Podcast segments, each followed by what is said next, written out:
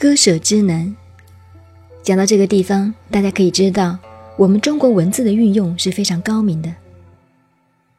譬如说，孔子周游列国，到了晚年没有办法在外面混了，只好回到老家去办个补习班打发时间。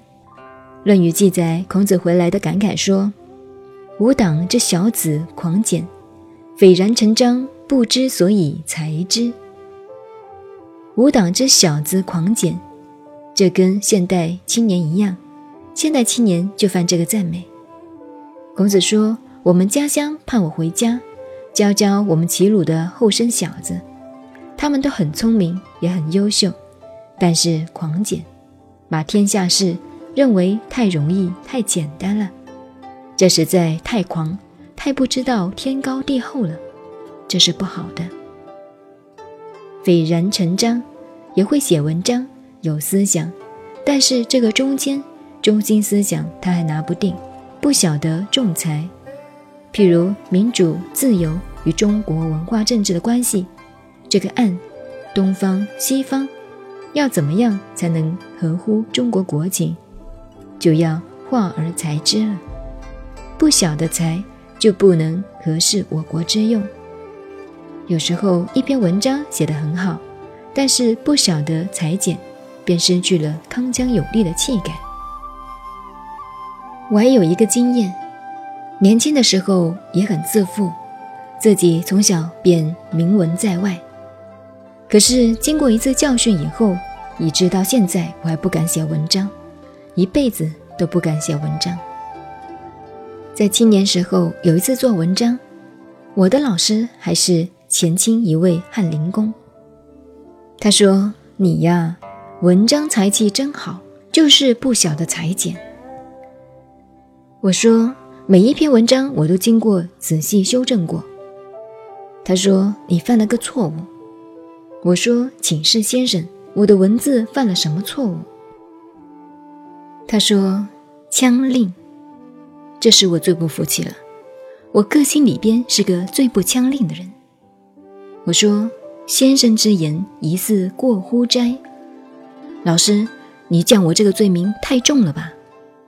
他说：“你不懂。”我说你枪令是你在文章上不晓得舍，你不懂割舍就是不晓裁。他说你每次碰到好句子，自己不肯丢，怎么样也要想办法把它放在文章里头。整篇文章是好的，你这个句子也是好的，但是加到这篇文章里变成老鼠屎了。看来割舍的难呐。我听了以后惊得一身冷汗，非常感激，真的非常感激，佩服极了。这的确是我的毛病，被他指点出来一点都没有错。我说：“先生，我懂了，这几句我就是舍不得。”他说：“你不能舍不得，你要决心丢掉，用到别的地方多好，用到这一段里边，用到这一篇里就不对了。”写文章就是这样，很多人写文章，我看了常常感觉是有好句，没得好文。有些人不仅会写古诗，白话诗也写得很好，句子也很美，但是全篇连起来看，就成了抹脚布了，真是没有味道。这就是写文章的诀窍，也是经验。有时候自己写东西。常常思想里出了好东西，好东西就舍不得丢。明明是写一篇政论性的文章，却非要把些文学性的句子加进去，那就完了。就是这个道理。所以说，化而才之谓之变，这个变很难。有时候觉得这些句子不必要，但却把它保留；有时候觉得它必要，却硬要把它删掉。政治的道理，做人的道理，处事的道理，同易经卦的道理是一样的，要化而裁之，这就是变。不过要先通，才能知变，才能处变，否则不能应付一个人生，更不能应付时代。懂得化而裁之，懂得变以后，推而行之谓之通，然后要推行。我们现在只会喊口号，推行什么政策，把推行变成一个口号。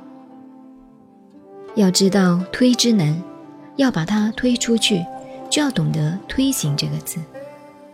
政治上一个新的措施一拿出来，人们的心总会抗拒的。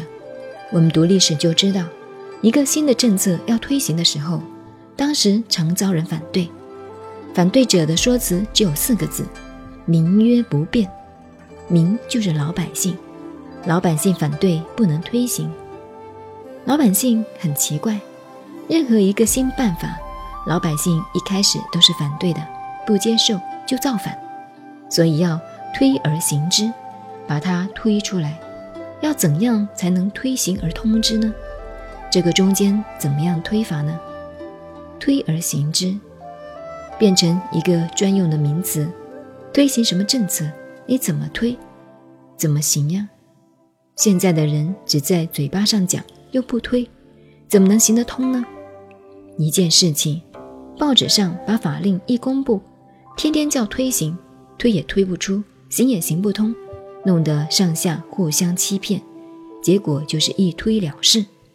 所以大家要懂得化而裁之，要懂得推而行之谓之通，这才是通才之学。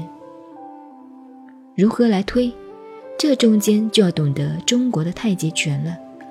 太极拳的推是圆的，不是直的硬推的。硬推是推不动的。转一个圆圈就能把它推动了。一个东西如果直推硬推，那要用一百斤的力量；如果换一个方法顺势而推，也许一个指头就推动了。这就是四两拨千斤的道理。这个中间的巧妙，也就是智慧之学。